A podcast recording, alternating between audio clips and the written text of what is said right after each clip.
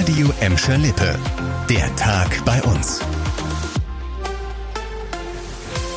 Mit Annika Bönig, hallo zusammen. Es war die Hiobsbotschaft Ende letzter Woche. Die Prosperstraße in Bottrop-Badenbrock, eine ziemlich wichtige Ost-West-Verbindung in der Stadt, bleibt wegen Schäden an der Bahnbrücke wohl für sechs Wochen gesperrt. Heute waren Experten vor Ort und die Stadt konnte zumindest für Fußgänger Entwarnung geben. In anderthalb Wochen sollt ihr unter der maroden Brücke zu Fuß schon wieder durchkommen. Als Autofahrer müsst ihr aber noch bis Anfang September einen Umweg nehmen. Das gleiche gilt für die Buslinien 263 und 268, die seit Ende letzter Woche anders fahren. Wie dramatisch die Schäden sind, merkt man an dieser Aussage der Stadt. Im Moment bestehe Lebensgefahr für alle, die unter der Brücke zwischen Devens und Knappenstraße herfahren oder da langlaufen. Also macht wirklich einen großen Bogen um die Bahnbrücke an der Prosperstraße. Seit heute sind Bahnmitarbeiter dabei, die losen Betonplatten von der Unterseite der Brücke abzumachen, damit nichts mehr runterfallen kann. Danach geht dann die Sanierung los. Wie ihr die Stelle in Bottrop-Badenbrock am besten umfahrt, haben wir auf radioemschalippe.de für euch zusammengefasst zusammengefasst. Nach Hambi bleibt und Lützi bleibt heißt es an der Bottropper Stadtgrenze schon seit ein paar Monaten Stärki bleibt.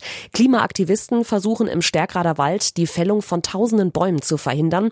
Heute ist dazu ein Protestcamp zu Ende gegangen. Bis zu 150 Menschen haben anderthalb Wochen den Wald besetzt und da lautstark für den Erhalt der Bäume protestiert.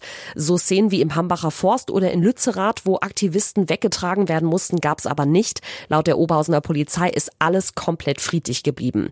Die Klimaaktivisten feiern das Camp als Erfolg. Man habe viele Visionen für zukünftige Proteste gesammelt, sagte eine Sprecherin und kündigte auch direkt an, dass der Protest in den nächsten Monaten noch größer werde.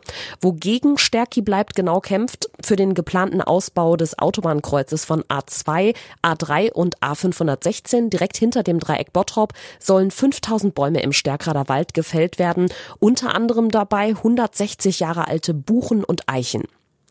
Viele schöne Bäume stehen auch im Gladbecker Nordpark und die könnt ihr bald auf neuen Wegen genießen. Die Stadt macht die Gehwege für Spaziergänger und Jogger neu. Ende letzten Jahres waren schon die ersten Abschnitte dran.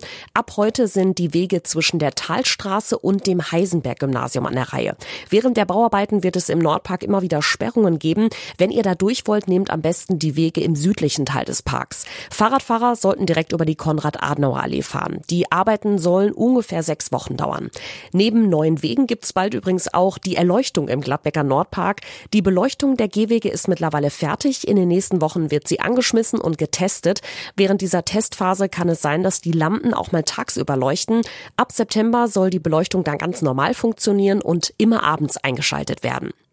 Und die Auszeichnung als Mitarbeiter des Monats geht an einen Diensthund der Polizei Gelsenkirchen. Der hat nämlich am Wochenende dafür gesorgt, dass ein mehrfacher Straftäter gefasst werden konnte.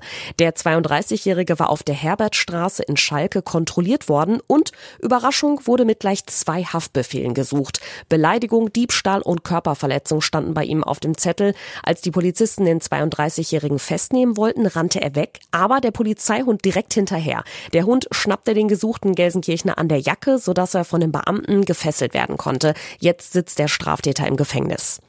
Das war der Tag bei uns im Radio und als Podcast. Aktuelle Nachrichten aus Gladbeck, Bottrop und Gelsenkirchen findet ihr jederzeit auf radio und in unserer App.